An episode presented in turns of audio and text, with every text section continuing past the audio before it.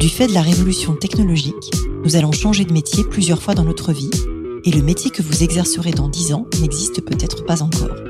Je m'appelle Isabelle Rouen, je suis entrepreneur et fondatrice du cabinet de recrutement de dirigeants Colibri Talent. Tous les jours, j'accompagne des femmes, des hommes et des entreprises qui se transforment et qui transforment leur métier. Avec ce podcast et Métiers du futur, je vous propose de rencontrer des dirigeants, des entrepreneurs, des chercheurs, bref, des personnes inspirantes qui vont partager avec vous leur parcours et leur vision du futur de leur métier.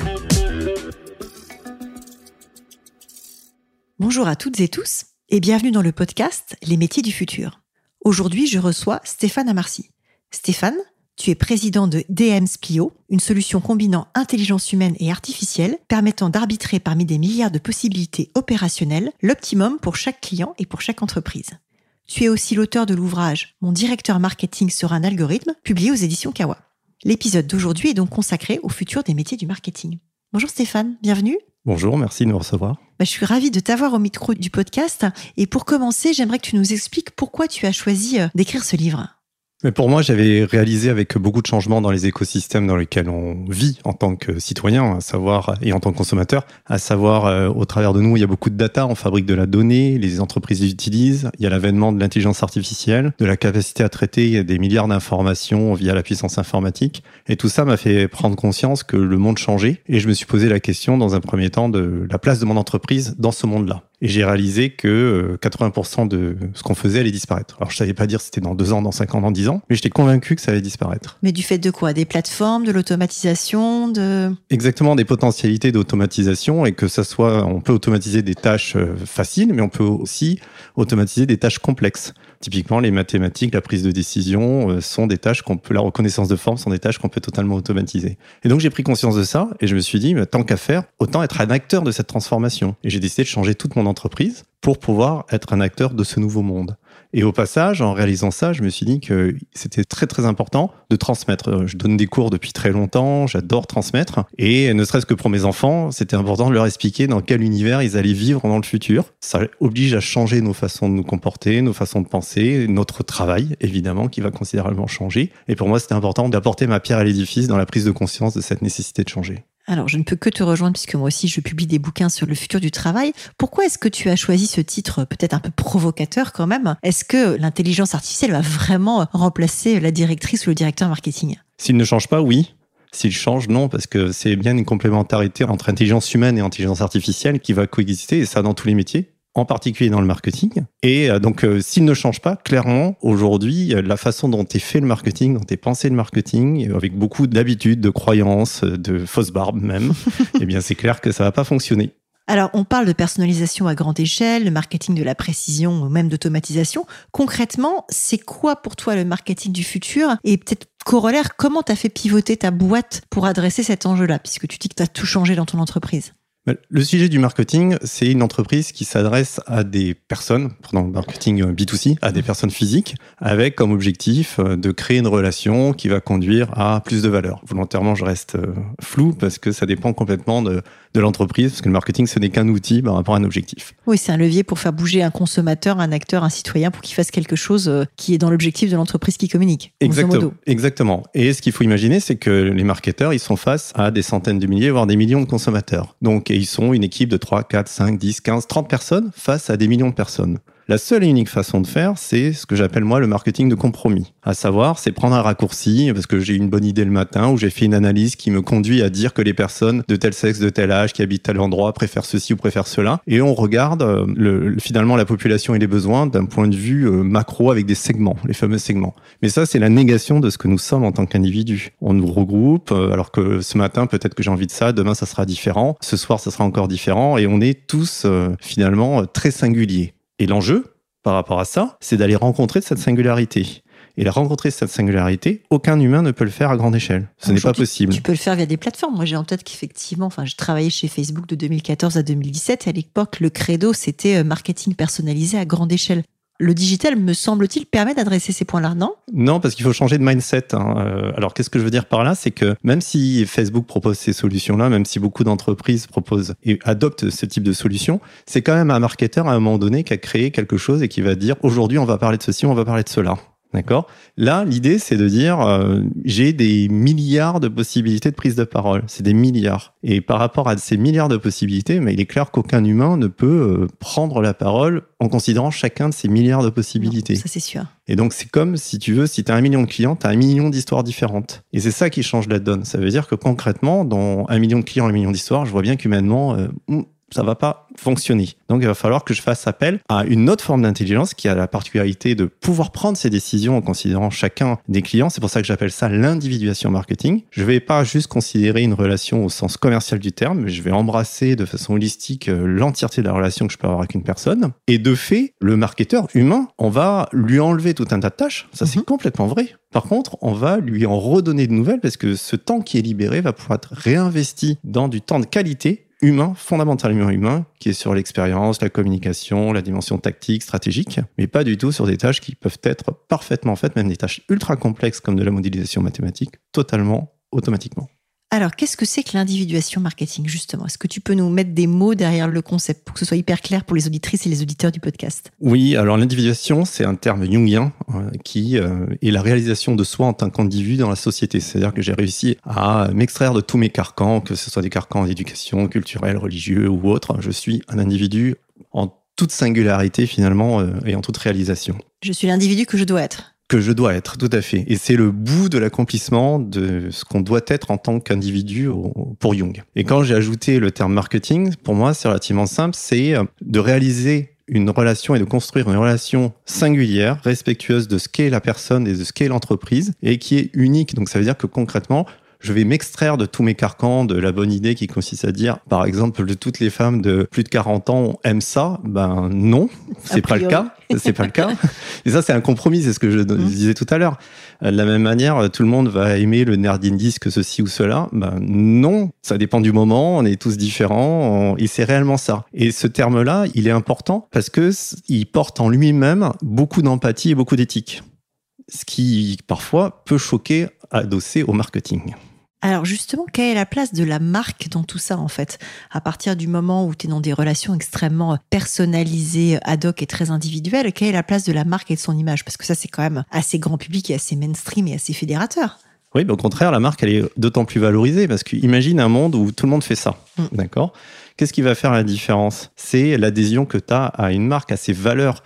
Donc ça veut dire aussi que ta marque, en l'occurrence, elle va pas communiquer uniquement sur une partie commerciale, elle va devoir faire valoir sa différence en termes de valeurs, en termes d'éthique, en termes de promesses. Surtout dans les temps qu'on vit aujourd'hui, on voit bien que c'est de plus en plus important. Donc il n'y a pas que la relation commerciale, bien au-delà. Et c'est pour ça que pour moi, l'individualisation marketing ne fait que revaloriser la marque. Alors si on en revient à la dimension des métiers, tu as dit au début que du coup il y avait des tâches qui allaient être supprimées pour les gens qui travaillent dans le monde du marketing et d'autres qui allaient être ajoutées. Est-ce qu'on peut aller un peu plus euh, précisément là-dedans? Qu'est-ce qu'on va voir apparaître et quels métiers on va voir apparaître dans ce marketing du futur? Alors déjà avant de parler de ceux qui vont apparaître, je vais juste parler de ceux qui vont disparaître pour commencer et voir ce qui va se passer.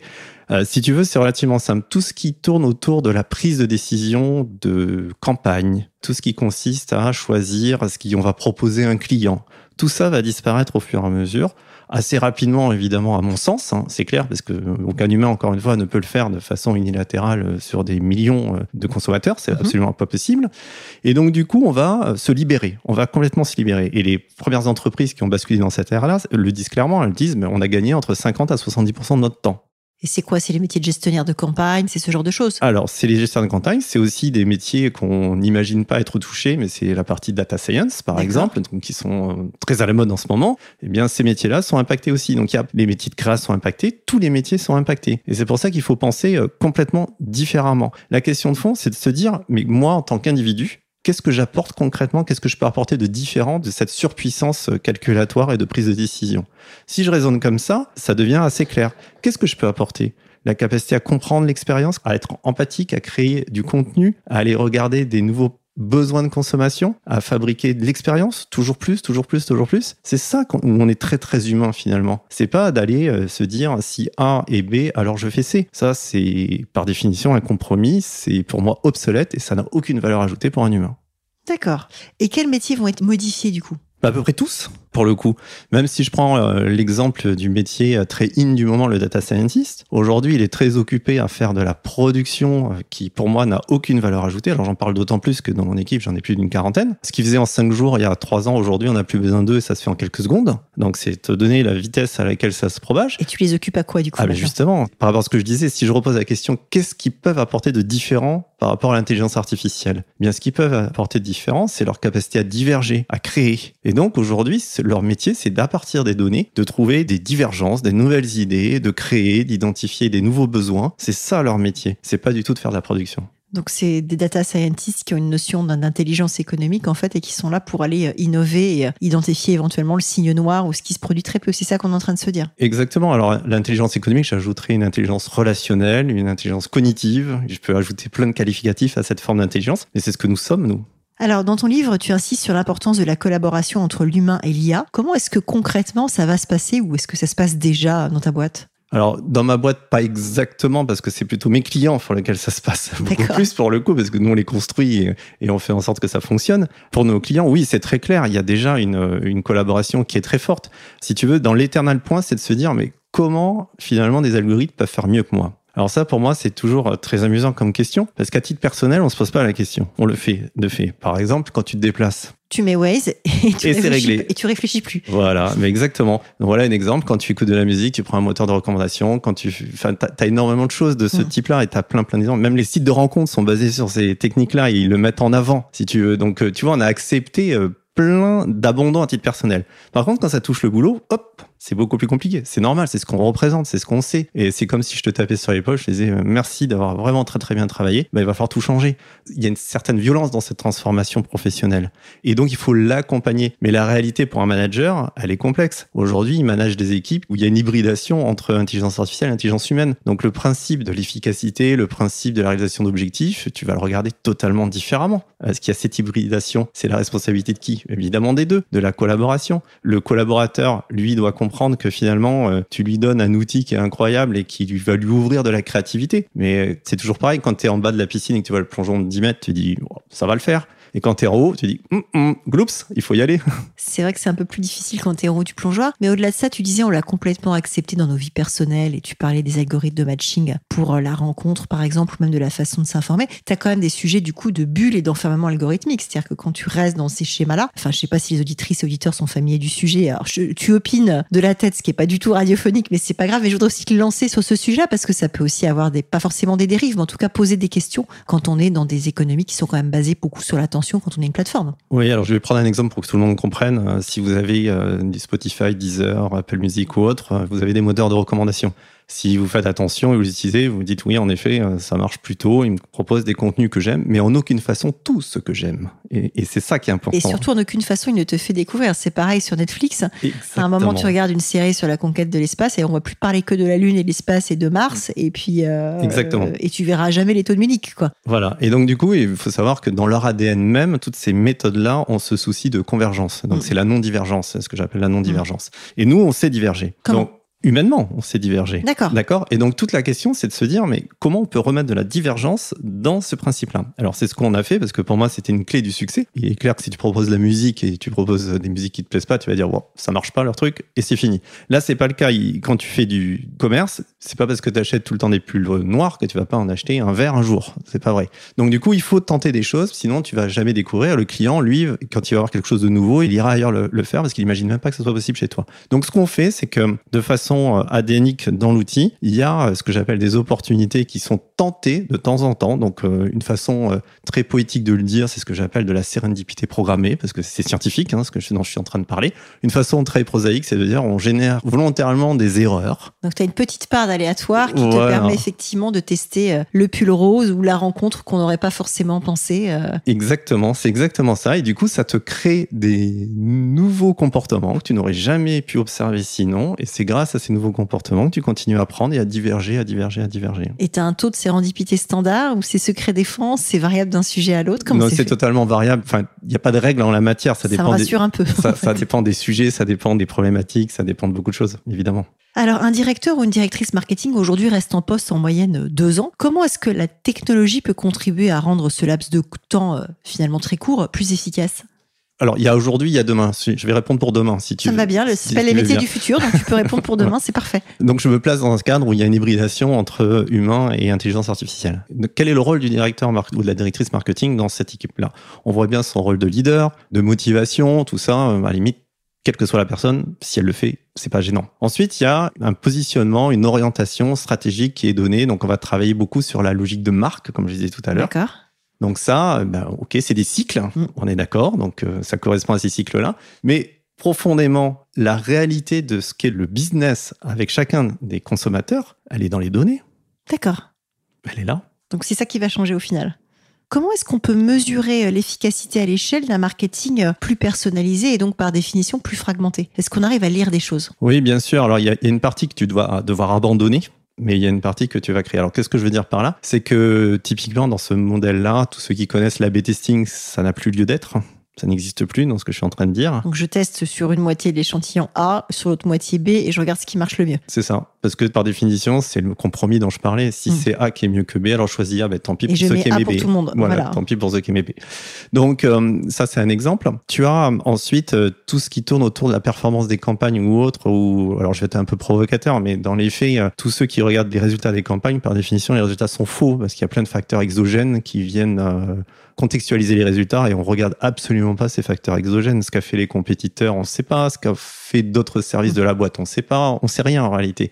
Et du coup, des fois, on regarde ce qui s'est passé un an, un an avant et on va se dire, bah tiens, je vais refaire la même chose parce que euh, j'ai tiré des enseignements. Donc, ce qui complètement faux. Donc la seule chose qui sauve le marketing aujourd'hui, c'est la loi des grands nombres. C'est que comme il travaille sur des grandes quantités, ça se voit pas trop. Dans l'univers dans lequel je parle, ce qui est client par client, on abandonne tout ça. Ce qui nous intéresse, par exemple, si l'objectif est de dire je veux fabriquer du chiffre d'affaires additionnel et le rôle du marketing, c'est de fabriquer du chiffre d'affaires additionnel, c'est-à-dire du chiffre d'affaires que je n'aurais pas eu sans marketing, l'incrémental. Eh bien, ce qu'on va faire, c'est qu'on va fabriquer de l'incrémental pour chacun des clients. Si j'en ai un million, j'ai fabriqué un million de fois l'incrémental. Donc tu le mesures individuellement et tu le sommes derrière. Exactement. Plus, tu mesures pas la masse, tu mesures chaque individu et t'ajoutes. Oui, et ça c'est une des choses les plus complexes à accepter dans le changement parce que ça veut dire concrètement que tu abandonnes euh, pas mal de choses, que tu raisonnes plus par des campagnes, tu raisonnes globalement, que tout ce que tu as créé, tous tes outils, tous tes contenus, toutes tes opportunités, comme je les appelle, ne sont que des outils et c'est pas une finalité c'est un vrai changement d'état d'esprit. Oui. Alors, ton entreprise a levé 10 euh, millions d'euros et pivoté. Est-ce que tu peux euh, nous parler aujourd'hui un peu de ton modèle économique? Alors, c'est un modèle SaaS. Aujourd'hui, on a fait une fusion, euh, la levée de fonds dont tu parlais date de 2020. Donc ça, Software as a System, donc ça veut dire que tu vends de l'abonnement à tes clients. Exactement. Et comme je disais, on a fait une fusion avec Splio en octobre 2021, donc c'est tout récent. Ah oui Et euh, aujourd'hui, c'est un groupe de 250 personnes qui est toujours basé sur le même euh, business model, autour de ce modèle d'abonnement. Et euh, le montant de l'abonnement dépend évidemment de la taille de la base de données de notre client. Est-ce que DAM Spio va recruter en 2022 Alors oui, il va y avoir pas mal de recrutement. On est sur des marchés, bah, c'est des marchés de la tech, donc tu connais bien ces marchés-là. Sur quel métier? Tu vas me répondre des devs Alors évidemment des devs, évidemment de la partie data science. Ce évidemment... podcast devient une psychothérapie de groupe sur le sujet pour chefs d'entreprise qui cherchent des devs. c'est une denrée rare, c'est clair. Euh, tu as aussi la partie data science, tu as la partie marketing, tu as la partie commerciale, enfin, c'est un peu partout. Et euh, aujourd'hui, euh, tout le monde le vit, il y a pas mal de turnover dans tous les cas euh, sur le marché. La sortie du Covid accélère ce mouvement-là. Donc oui, il y a pas mal de recrutement. Qu'est-ce que tu vois aujourd'hui comme changement pour les métiers liés à la technologie? Est-ce que tu peux reformuler ta question Alors, je reformule. C'est une question un peu large. Si on fait un pas de côté, si on sort du champ du marketing, quand tu regardes l'impact de la technologie sur tout type de métier, euh, la finance, le juridique, euh, la pisciculture, euh, j'en sais rien. Qu'est-ce que toi, vu de ta fenêtre, tu vois comme changement et comme impact? Il y a énormément d'impact parce que ça ouvre énormément de possibilités, comme je l'ai exprimé tout à l'heure.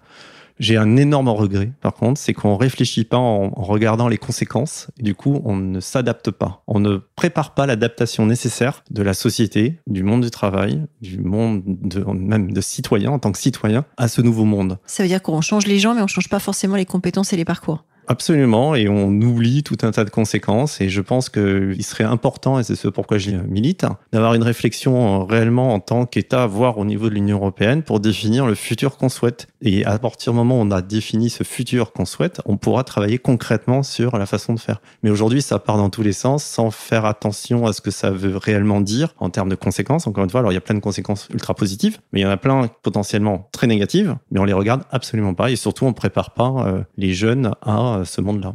Alors ça fait du coup une belle transition avec euh, la question suivante qui est quel conseil tu donnerais à un jeune ou à une jeune qui arrive sur le marché du travail? Aujourd'hui, il est clair, alors tu connais mieux que moi, mais je vais me permettre de donner mon, mon avis. Moi, je le vois en tant qu'enseignant, il y a un décalage, j'ai tendance à dire toujours plus grand, entre la réalité de ce qu'on enseigne et la réalité du besoin du marché du travail. Et donc, ce que je leur euh, dis toujours, c'est euh, soyez sûrs de vos acquis. C'est très bien que vous sachiez tout ça. Maintenant, imaginez que pendant les trois prochaines années, vous allez tout réapprendre. Et ça sera de plus en plus le cas, sauf que ils vont apprendre pendant trois ans, et puis ils vont réapprendre pendant trois ans, et puis ils vont réapprendre pendant trois ans, et ainsi de suite, et ainsi de suite, et ainsi de suite. Bah, le monde bouge en permanence, donc c'est vrai que c'est ce qui est un vrai défi, parce que j'en viens à ton point précédent sur le fait que c'est pas forcément piloté au niveau de la France ou de l'Union européenne. En tout cas, ce qui est sûr, c'est que le digital et la tech créent plus d'emplois qu'ils n'en détruisent. Hein. Mmh. C'est Eurostat qui le dit, c'est 15 euh, millions de créations d'emplois d'ici 2025 et 6 millions de destructions. Le sujet, c'est que c'est pas les mêmes rôles, donc comment on accompagne les 6 millions de personnes qui sont concernées? Moi, j'ai la conviction que tout le monde peut changer de métier pour peu qu'on l'accompagne, et c'est une conviction qui est forte. Après, du coup, ça pose des questions en gestion prévisionnelle de l'emploi des compétences et en montée en compétences. Mais c'est exactement ça, et c'est pour ça que je dis il faut le penser à l'avance. Et il y a un autre point qui, à mon sens, est très important, c'est qu'on raisonne toujours en, et c'est propre à l'humain, hein, en évolution, mais pas en rupture. D'accord. Et il faudrait travailler également avec des scénarios de rupture. Et comment on pourrait s'y prendre? Ah ben, je pense que là, c'est faire beaucoup d'abstraction, et... mais il faut se mettre dans ces conditions-là. Parce qu'on a toujours tendance à surestimer la vitesse à laquelle mm. les changements arrivent, mais à sous-estimer leur ampleur. Leur ampleur. Et encore, on imagine des changements en continuité on n'imagine absolument pas des changements en rupture. Alors c'est un des sujets de moi de mon premier bouquin, parce que tu vois j'avais fait une typologie des métiers du futur en trois types, métiers en évolution, univers en révolution et euh, métiers euh, d'innovation radicale, donc justement avec des logiques de rupture, mais j'en avais plus en évolution que dans l'innovation radicale. Et après moi je m'étais projetée à, 2030 en pensant être très maline, avec du fait notamment d'un chiffre euh, qui sort l'Institut du futur qui dit que 85% des métiers pour les gens qui sont actuellement en formation initiale de 2030 n'existent pas encore. Et en fait, trois ans après, je me suis rendu compte que beaucoup de ces métiers existaient déjà. Et non pas parce que je suis très maline, mais simplement parce que pour faire la prospective de rupture, j'ai découvert qu'il fallait te mettre à des horizons de 10 à 30 ans plus loin pour pouvoir juste émotionnellement accepter euh, des changements de rupture et du coup pouvoir les concevoir. Ce que j'avais pas du tout en tête au départ, en fait. C'est exactement l'exercice auquel il faudrait se livrer, mais il faudrait le faire, tu vois, euh, beaucoup plus souvent. Je te donne juste un exemple. Euh, je reviens sur la problématique de la relation client. Mais imagine une, des entités virtuelles qui ont la capacité d'apprentissage de langue et une qualité d'élocution et de compréhension euh, supérieure à l'humain. Ça change un peu les choses. Ben voilà, mais tu vois, mais ça, change ton plateau téléphonique derrière. Oui, puis plein d'autres choses. Hein. Toute la problématique d'accueil peut changer dans ce cas-là, tu vois. Mais est-ce qu'on raisonne comme ça? Non, on raisonne pas comme ça. On raisonne en disant, ben, on va ajouter des bots, on va ajouter ceci, on va ajouter cela. Mais on, on se dit pas, tiens, il y a une rupture. Qu'est-ce que ça veut dire? Quel conseil tu donnerais à une personne en reconversion? C'est un peu la même chose que pour les étudiants. Pour moi, la reconversion, euh, évidemment, c'est avant tout un projet. Donc, euh, il faut déjà commencer par savoir euh, ce que tu as envie de faire. c'est le premier point. Ça aide. Mais une fois qu'on a évacué ce préalable, indispensable, c'est surtout de s'ouvrir. Le point le plus important, à mon sens, on rentre dans une ère où les certitudes doivent être remises en cause tous les jours. Sinon, tu peux pas vivre. C'est pas possible. Ce qu'on sait aujourd'hui, peut-être que ça sera faux demain et encore plus après-demain. Donc, il faut se mettre vraiment dans cette logique-là. J'aime bien, tu parlais du noir, donc ça me permet de rebondir sur euh, le philosophe et mathématicien Tayeb. Et moi, j'aime bien euh, tout ce qu'il dit autour de l'antifragilité cette euh, façon de penser qui est complètement différente. De, c'est pas de l'agilité, hein, on parle d'antifragilité, ça va bien plus loin. Je connais pas le concept d'antifragilité, du coup, tu, racontes Oui, le principe est relativement simple, c'est que notre société, elle est entièrement basée sur le principe de la force. je te donne un exemple, les champions du monde moderne, les Google, Apple et autres, dès qu'ils ont de l'argent, qu'est-ce qu'ils construisent? Des gros châteaux forts pour leurs sièges sociaux. C'est alors que ça devrait être tout l'inverse en réalité. Et il dit euh, le futur appartient aux structures qui sont euh, capables de changer de forme, euh, résilientes, résilientes, frugales, de changer de forme. Tu pourrais même dans le management avoir plus de chefs. Ça, ça disparaîtrait comme de fait. Tu aurais des équipes qui se construiraient, se déconstruiraient en fonction de ce qu'il y a à faire. C'est une façon totalement différente de penser. Et donc, euh, quand j'ai découvert ça, je me dis, mais évidemment, je suis d'accord que c'est le futur. Alors, c'est pas facile euh, au quotidien hein, de raisonner comme ça, parce qu'on a besoin quand même de d'un cadre. d'un cadre, voilà. Mais en tout cas, d'avoir ça euh, en, en arrière-pensée, que ça soit toujours présent, et de se poser la question de se dire, mais là, est-ce que si je fais ça, si je construis ça, est-ce que je m'enferme ou est-ce que je peux toujours évoluer demain Est-ce que je peux toujours changer? Et si on se pose la question comme ça, eh bien déjà, on va regarder le monde différemment. Ouais, c'est intéressant comme point de vue. Alors j'aime bien terminer par des questions un peu plus personnelles. Et la première que j'avais envie de te poser, c'est comment est-ce que tu concilies vie pro et vie perso? Alors très facilement pour moi. C'est-à-dire? En claquant des doigts, je passe de l'un à l'autre. Est-ce que tu pourrais me décrire ta journée type? Alors journée type, déjà je suis pas du matin, donc c'est toujours un enfer de me lever. Ok. Euh, je suis plutôt du soir, donc c'est le soir que je vais plutôt réfléchir, écrire, euh, écrire des tribunes ou, ou des choses comme ça, réfléchir. Euh, sinon, du coup, euh, la façon dont je vais passer la journée à travailler sur différents sujets euh, d'ordre professionnel, je garde toujours du temps euh, pour moi. Alors, ça peut être dans les transports. Par exemple, pour venir te voir, je suis venu à pied. J'ai marché 50 minutes en écoutant de la musique et ça me permet de réfléchir, de Et penser, de créer. Oui, puis de créer. euh, J'ai besoin de regarder, ne serait-ce que les nuages, les fleurs, hein, tout ça, ça me donne toujours plein d'idées puisque c'est une façon de se poser et de réfléchir. Et après, il y a des moments qui sont importants. J'adore la nourriture, le bon vin. Qu'est-ce qui te fait lever le matin? Difficilement, visiblement, mais il y a quand même un driver pour se lever le matin. Apprendre. Apprendre de nouvelles choses, découvrir de nouvelles choses. Qu'est-ce qui te tient éveillé la nuit? La même chose. De quel succès es-tu le plus fier? Alors, succès professionnel, euh, c'est ce principe d'individuation euh, marketing. J'en suis extrêmement fier parce que c'est réellement une autre façon de penser, une autre façon de voir. Et euh, aujourd'hui, ça marche, ça fonctionne, ça donne des super résultats. et j'en suis très, très, très fier. Et je suis très fier des équipes qui m'ont aidé à le monter. C'est quoi ton prochain projet? Ça, c'est une bonne question. Là, je suis en train d'écrire une nouvelle version de mon livre. D'accord. Toujours chez Kawa? Alors, je sais pas encore, D'accord. mais certainement, oui. Cherche éditeur. Non, j'y ai pas réfléchi encore. Je suis juste en train de l'écrire. C'est pour ça que je suis, je peux pas répondre. Et euh, si tu veux, on a, en- justement, ce qui est intéressant, c'est qu'en cinq ans, il s'est passé beaucoup de choses, à la fois qui m'obligent à changer euh, certains points de vue, d'autres pas du tout. Pour le coup, c'est toujours d'actualité. Et donc, je suis en train de refaire une version. Par contre, euh, je pense que je changerai le titre. Le titre, je l'avais fait vraiment pour être très très provocateur parce que j'avais envie de secouer euh, le cocotier et, et me dire mais il faut arrêter de rester dans cette zone de confort. Il faut regarder différemment, bouger différemment. Il y a que souvent par la provocation que tu arrives à faire ça. Si tu avais un livre, un podcast, un média à conseiller à tous ceux qui s'intéressent au futur du travail, ce serait quoi? Alors, je vais pas citer de livre en particulier ou de podcast en particulier. Je vais simplement dire une chose qui est absolument clé pour moi, c'est d'être curieux, d'écouter plein de points de vue différents, de se faire euh, ses propres convictions en acceptant de les remettre en cause euh, du jour au lendemain au passage. Mais c'est vraiment soyez ouverts, lisez beaucoup beaucoup de choses. Il y a euh, malheureusement beaucoup de personnes qui pensent avoir la vérité. Je pense que la vérité personne ne l'a. Elle se construira au fur et à mesure. Donc, je reviens à mon principe d'antifragilité. Si nos auditeurs veulent te contacter, c'est quoi le meilleur canal? LinkedIn est pas mal. Super. Merci beaucoup Stéphane. Merci beaucoup. À bientôt. À bientôt. Merci d'avoir écouté cet épisode des métiers du futur jusqu'au bout. Si vous avez aimé cette discussion, je vous encourage à noter le podcast sur vos différentes plateformes d'écoute et à le commenter, en particulier sur Apple Podcast. Cela nous aide grandement à progresser en termes d'audience. N'hésitez pas à me faire part de vos commentaires ou à me suggérer de nouveaux invités en me contactant par mail ou via LinkedIn. Prenez soin de vous et à très bientôt.